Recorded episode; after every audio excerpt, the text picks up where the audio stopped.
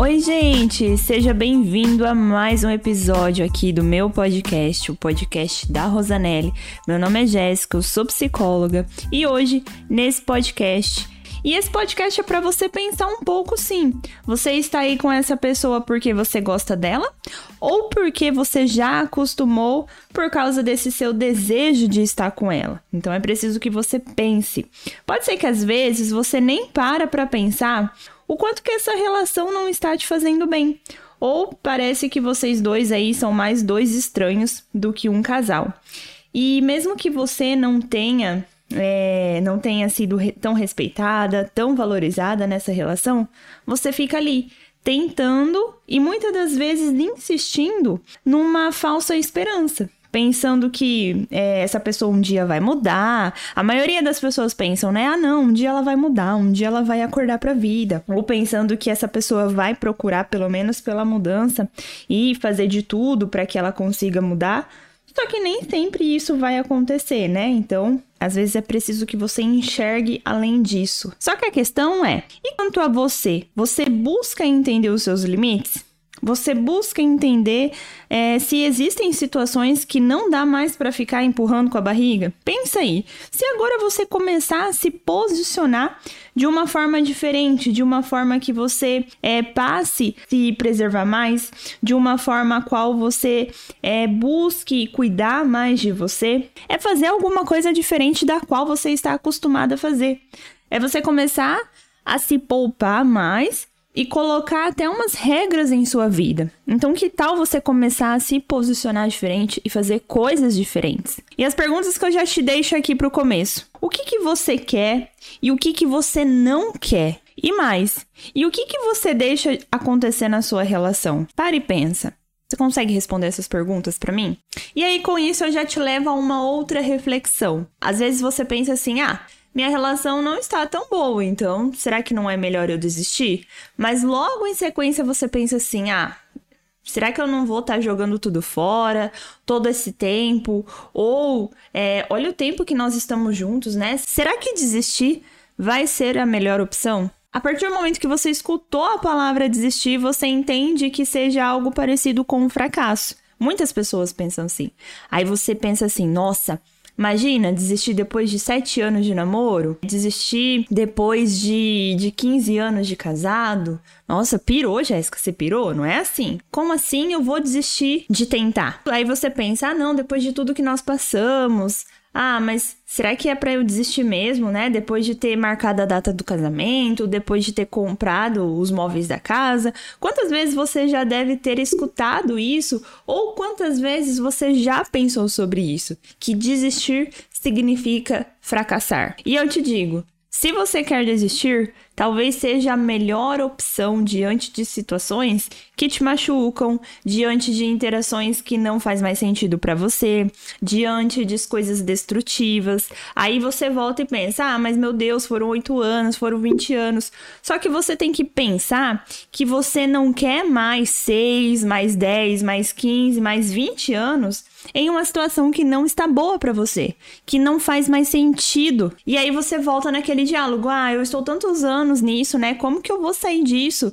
Não seria fracasso desistir. Tem uma direção da qual você não deve desistir que é essa direção é sobre si mesma, né? Que você não deve desistir de si mesma. Então, a única pessoa que você jamais deve desistir na vida é de você. Por exemplo, diante de um trabalho ou de uma relação, de um casamento que não faz mais sentido, ou de uma de uma interação afetiva que já está desgastada, que não tem mais significado, que você já está mal ali, que você às vezes tá até somatizando essas dores, né? Começa a sentir muita dor de cabeça, começa a sentir dor em todo o corpo, porque aquela situação já não faz mais sentido para você e até o seu corpo está te dando sinais de que não é para você permanecer nisso. Então saiba que existe um momento na nossa vida que você precisa saber exatamente para onde você está indo. E você não deve ficar presa a isso por conta do tempo. E ficar pensando e achando que se você tomar uma decisão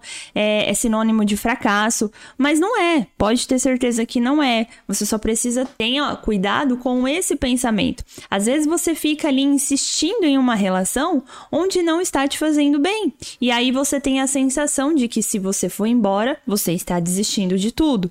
Porque daí você pensa assim: ah, eu perdi tantos anos da minha vida, eu perdi todo esse tempo, o que, que eu vou fazer?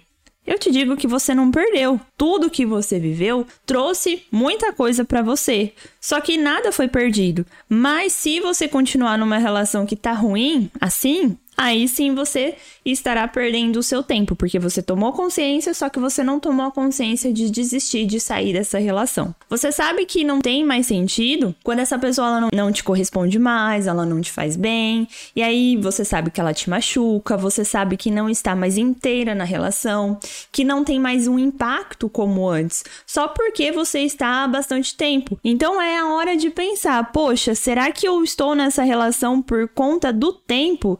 Ah, eu tô há tantos anos anos, então, ah, por que, que eu vou terminar agora se eu já tô há tanto tempo? Ou porque você está acostumada também.